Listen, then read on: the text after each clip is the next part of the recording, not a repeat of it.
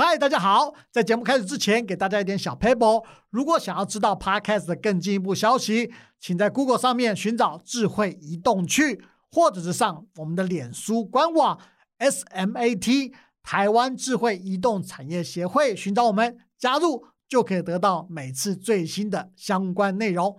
别忘了给我们五星评价哦！Let's go！哎哎哎，要去哪里爬爬 Go？交通工具很重要哦。节能、环保加智慧，是全球运具电动化的新趋势。跟着智慧移动区的脚步，我们一起迈向未来。Let's go！智慧移动区，Let's go！欢迎大家再次收听我们智慧移动区的 Podcast，这是我们第二十七集的播出。在整个台湾的社会里面呢，其实这几年来消费者的权益越来越高涨哦。那消费者的权益的这个起始的来源呢，其实可能从四十多年前消费者文教基金会啊开始重视所谓的消费者的权益来做一个推广，来帮大家做争取。所以我们今天的节目里面呢，就请到。消费者文教基金会的名誉董事长啊，也是现在文化大学的教授陈润红教授，来跟我们大家一起来谈所谓运具电动化，大家该注意的一些事情。那我们现在请陈教授、呃陈董事长跟大家问个好，好不好？祥林主持人，各位朋友，大家好，很高兴借助这个机会跟大家见面，谢谢大家。是的。我想您其实，在从消基会从自工开始，一直做到董事长，其实真的从基层做起啊，三十多年，其实真的蛮了不起的。那我其实我们就要提到，就是说我们节目一开始也讲到说，其实消基会对台湾的消费者来说是相当重要的一个组织。在四十多年的这个历史呢，其实一直帮消费者，不管是帮他们争取权益，帮他们争取他们受害需要的赔偿，哦，都做这些努力。那其实这四十多年来，我想一定相当不容易哦。那当初是怎么样的一个起心动念，会想要从事消费者运动的这件事情？主持人特别提到呢，消基会一路走来啊，很不容易。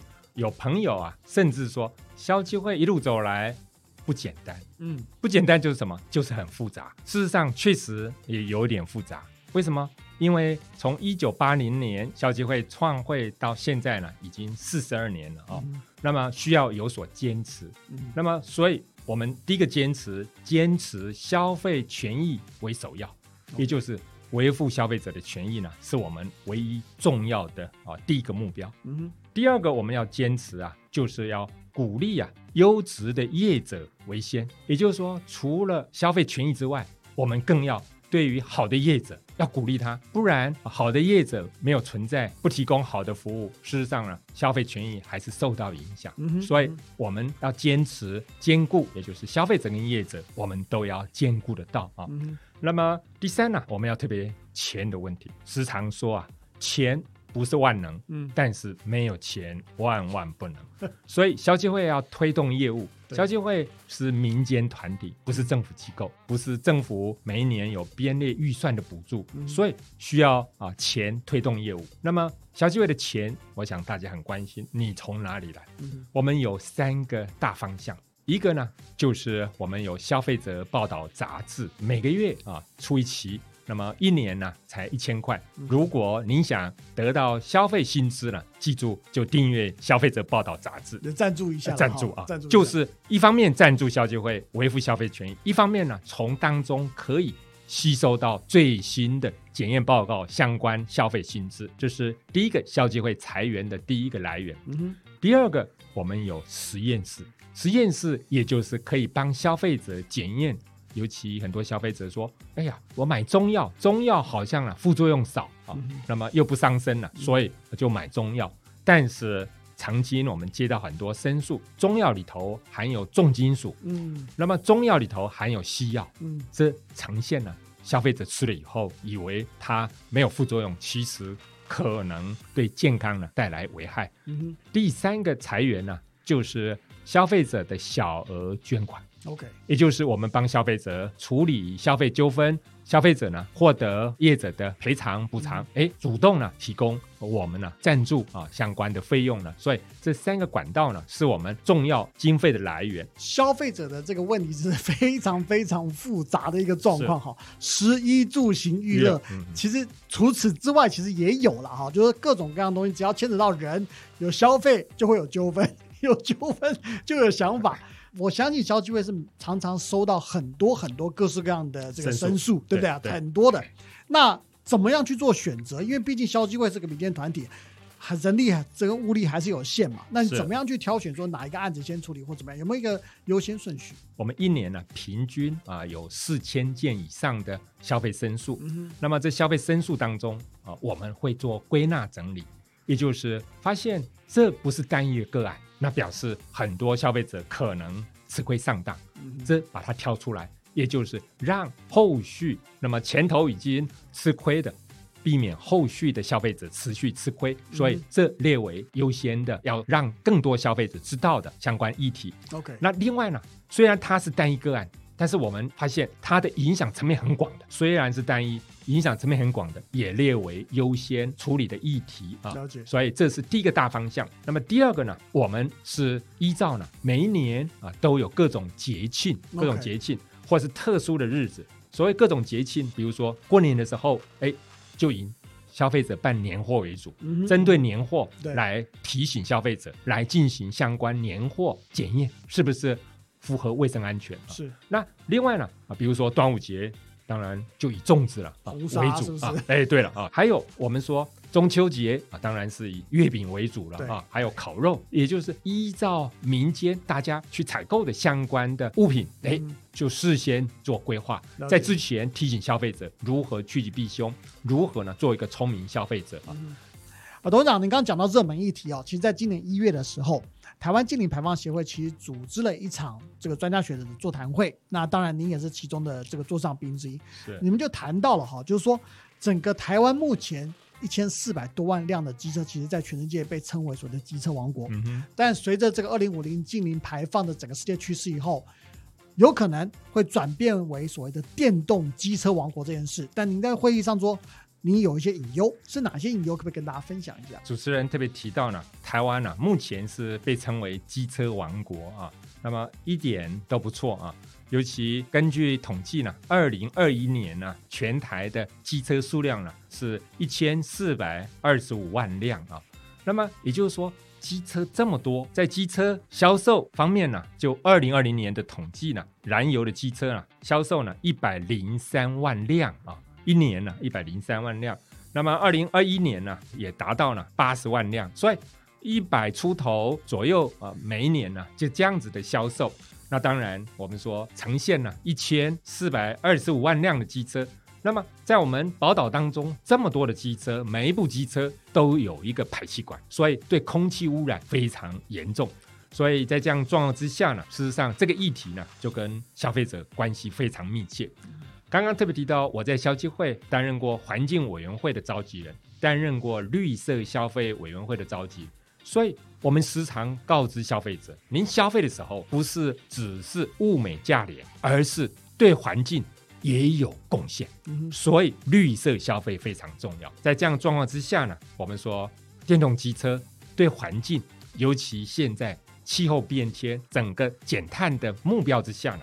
消费者就可以从消费行为当中啊贡献一份心力，但是啊，我们从资料上来看，电动机车啊，在二零二一年它销售的辆数啊只有九万辆，所以这里头就会出现哦，电动机车跟一般燃油机车在台湾市场上的比率呢是一比九，所以十辆车里头电动机车只有一辆，那。事实上，在这样子，那么数量少，所以当时在会议当中就特别提出来，从台湾的机车王国是不是能够成为电动机车的王国？那么如果能够成为电动机车的王国，我们空气品质呢会明显大幅的改善，这也是消费者最大的一个贡献之一。但是，我想借着机会也要特别提到，我们主管机关呢，也就是环保署啊，如何让消费者。愿意主动去购买环保的电动汽车，所以也就是需要推动了重要的诱因。那么诱因呢，是一个政策推动一个非常重要的目标哦。你没有诱因，事实上呢，大家不想做了，不想做，对，不想做。所以这诱因呢是非常重要。那目前环保署推出的诱因呢，也就是是现有的燃油机车淘汰以后。改买啊，所谓电动机车呢，它是补助一千块。对我听到这样子的诱因呢，啊，差一点昏倒，因为有很多消费者说，这诱因怎么会够呢？嗯，所以我们经过呢啊研算，也就是经过目前环保署补助的这种减碳的相关方案呢，算出来补助的金额呢，我们认为。至少至少是在新台币呢四千一百四十元起跳啊，这是至少至少的一个诱因。至少说将近五千块以上呢，消费者更愿意呢，我把现在的燃油机车淘汰，换成所谓的又环保、能够对空气品质有贡献的电动机车啊。我想这是政府呢在政策补助方案呢。诱因要足够啊！除此之外呢，在新购，其实消费者在讨论这个东西。对，第一个我们刚刚讲说淘汰老旧机车，买新的，然后就是我们叫做太购，这个就有补助。对对。好，那有些人说我没有车可以淘汰，可是我直接买，我直接买，对，这叫新购。可是环保署的规定里面就没有这个减碳凭证了。那有人说这个不公平啊！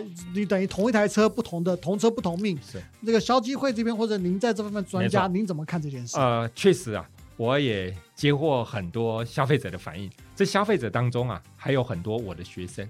为什么？因为他去学校读大学，哎，住的比较远，所以呢，买了电动机车。结果他说，哎，家乡有人太旧换电动机车有补助，哎，我全新买的目标是减碳呢。但是怎么好像买机车一国两制的目标一样了啊？环保署，所以在政策推动上呢，其实我们觉得应该一次，诱因才足够，不然太旧换新有补助，那新购的没补助，它一样是对环境、对减碳有帮助的。那为什么会有一国两制的补助的方向？确实啊，我们建议呢，环保署要重新考量。而且您刚讲到一个议题哦，其实我们在访问的时候也常常碰到一个议题，就是年轻人，尤其首购族，对对，其实他们通常的确没有机车可以换，对对，而且年轻人通常比较没有钱了哈，就是第一桶金还没出现，那所以他们的确就会因为这个原因，导致他们在人生的第一台机车的时候，有可能就不会去买电动机车，这样的状况会不会对整个国家长期的减碳效果，其实会有一些顾虑的？确实，我们为什么强烈的建议呢？同样的啊，要诱因出现，刚刚特别提到啊，减碳凭证能够金额提高，加上呢，对于新购的啊也补助，这样子两个措施下去呢，我们认为对于。推动了电动机车的整个数量呢，会有相当高的提升跟帮助。啊，董事长，您刚谈到哈，我们谈到这个补助的问题嘛，那当然，所谓整个运具电动化里面是时代所趋啦。那您在整个座谈会里面，其实你也谈到，对所谓的政府到底该怎么样去推动所谓的运具电动化是有一些想法的。那您认为说，到底政府在执行政策的时候，或在规划政策的时候，到底应该采取怎么样的一个角度和观点？对未来才是比较有帮助的。事实上呢，啊，目标很清楚啊，也就是说我们要减碳，要好的空气品质。那这样子的目标清楚之下呢，我们主管机关像环保署呢，在政策的制定呢，就要有阶段式的啊，而且诱因要足够啊，而不是说我可能补助个两年啊就不要了。我有目标很清楚的一个方向。也就是我最终的目标清楚以后，我用几个骑乘，还有什么样的诱因去达成？所以也就是说，配套措施很完善的时候，能够让消费者看得到啊，而不是说我现在可能先推出短暂的，看不到后续。所以消费者到底我现在就买了，还是我可能等后面呢？等后面啊有更好的措施我才买。事实上呢，就变成了短暂时间我想要的时候，可能念头一转了，我就买燃油机车了。本来想要下手了，但是。观望了一段时间，因为你政策目标不明显，配套措施还没出来，就会有这样的状况。所以，对于整个目标清楚的状况之下，您的方向、策略、提成要非常清楚，一下子公布给消费者，这样子消费者非常明确。我依照我的预算，我什么时间我就下手就买了，这样子才能够达到我们想要的目标。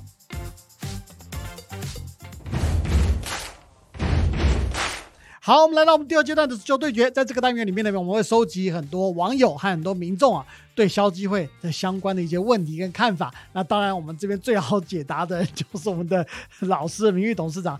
那这个老师准备好打击我们的直球了吗？哈哈哈，随时准备好了，随时准备好。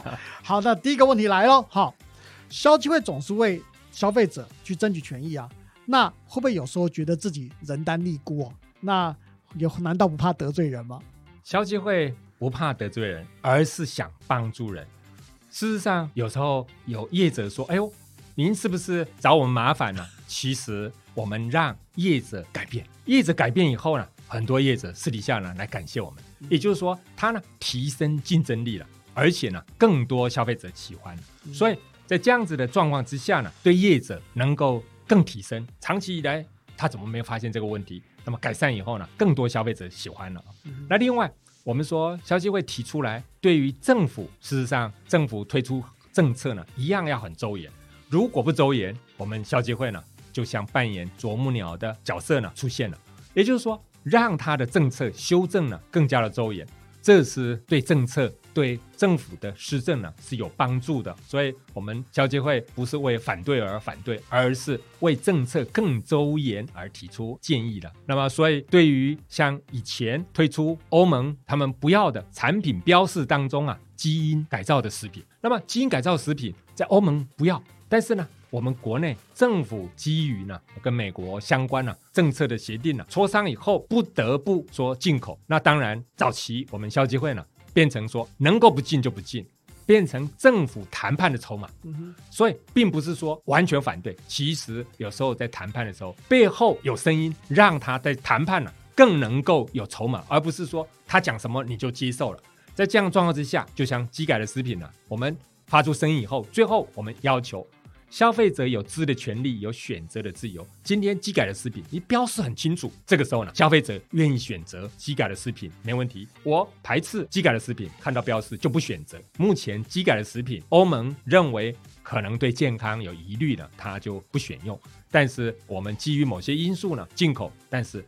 要让消费者有知的权利，有选择的自由啊！所以这也是小机会不是处处得罪人，是想帮助人，让消费者权益能够得到确保，让业者更改善，做得更好，让政府呢有谈判的筹码，政策更周延。那第二个问题来了哈，我想就您说的，您在消基会其实服务的时间是非常非常长的历史哈，这么长历史三十多年，有没有哪一些案子是你觉得最有成就感的？那或者是哪一些案子你觉得其实难度最高的？事实上呢，我想消基会一年平均呢都接获四千件以上的申诉案件了啊，在申诉案件当中得到和解，那么消费者满意，业者呢也觉得说不理想啊，需要得到呢消费者的谅解，所以双方都满意呢，合适的理赔，合适的让消费者了解，那么业者有改善的诚意，这就是消基会觉得最高兴的地方了啊。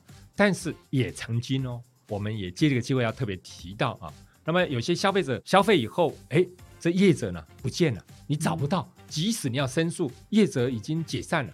那比如说什么，就有所谓的一案的建商业者呢，盖了一栋房子，盖完以后呢，他公司解散了，漏水出现了很多问题，找不到了，他又另外成立新的一家公司，所以。我们借这个机会也特别提醒消费者，买房子是一生当中重大的消费，所以不要只看到建案区位好就买了。您先要了解一下这建商之前在什么区位盖过什么房子，消费者的评价如何。也就是说，如果您买的想要买的这个房子呢是建商啊刚成立新公司盖的，您也要强烈怀疑。这是一案建商，也就是说，不知道他之前的风评如何，说不定他盖好了以后，你后续想要找他保固期间要处理呢，找不到，他已经解散了。这样子遏制的业者呢，我们消费者也要趋吉避凶。那我想另外一个问题延伸下来是网友的问题哈，就是说，其实现在很多消费者遇到消费纠纷或不满的时候，其实常常都上网直接爆料。好，那有时候爆料的讯息其实真的是真真假假。那大家也不知道到底是真的假的，有些人就乱传，对不对？好像就变成说啊，不管是对厂商不好，或对消费者不好，就消费者基金会的角度，怎么会建议大家在消费者在处理相关的诉求的时候，或看到相关的诉求的时候，该怎么样去查证这个到底是真的还是假的？这个问题非常重要啊！也借这个机会提醒各位朋友，时常可以看到有一些上网爆料的状况，但是。曾经也有很多上网爆料呢，被业者告妨害名誉的状况。所以上网虽然很方便啊，但是我们特别建议呢，不要逞一时之快，爆料不如获得该有的补偿。那么，所以爆料以后呢，说不定你被告了妨害名誉，后续呢还很麻烦。我们建议呢，如果有消费纠纷，不要上网爆料，而是跟消基会来申诉。处理要申诉啊，其实我们要特别提到，您确实有消费证据是什么？也就是您的啊收据。那另外呢，比如说前阵子有消费者吃拉面呢，哎，发现了里头含有塑胶片，这就是证据。所以你把它拍照下来，塑胶片一样跟消基会一起了来申诉，我们就会妥适的处理。但是，呃，也要提醒消费者，消费者，比如说您吃拉面的时候发现了有塑胶片，你跟业者反映，业者说我们要保留证据呢，把你拿走了，千万不要给他拿走啊，因为这就是业者为师的证据了。所以到时候说业者说啊，塑胶片在哪里了？你说你拿走了，我说没有啊，这就没有证据了啊。所以保留证据的时候要保留证据啊，那么一并提供给消基会，我们啊来进行呢啊协调处理。我想。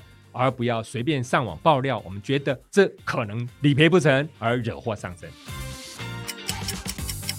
好，我们现在来到我们的快问快答单元，在这个单元里面呢，我们有很简短的问题，希望这个老师用很简短的答案来回答我们。我们用这个方法来试试看，老师到底心中想什么，好不好？老师准备好了吗？好，好。第一题，电动机车跟燃油机车，您会怎么挑选？电动机车是未来环保的趋势啊，这也是符合国际潮流。OK，好，那第二题来喽。新购跟太购，您觉得哪一种补助对消费者来说比较重要？从消费者的角度来看呢，都非常重要，都一起要补助，都一起要补助，都不能逃就对了。对对对，还有诱因，很有诱因，诱因真的很重要了。对对，好，第三个问题。我想您也一直在谈这件事，也就是运具电动化的问题。运具电动化到底是不是未来的趋势？确实，这是未来国际的潮流啊！我们特别呼吁消费者，您要跟得上潮流，做环保就采用电动运具。好，今天非常感谢消费者基金会的名誉董事长陈永红教授来跟我们大家来分享，到底从。消费者的角度和消基会角度，到底所谓的运气电话该怎么样推展？那当然，我们里面也谈到非常多有关消费者自己切身的权益的问题，该怎么保护，该找谁来帮他们保护，这都是相当重要的一个关键。今天非常谢谢陈董事长，谢谢，祝大家平安、健康、快乐，谢谢大家，我们大家下次再见，拜拜。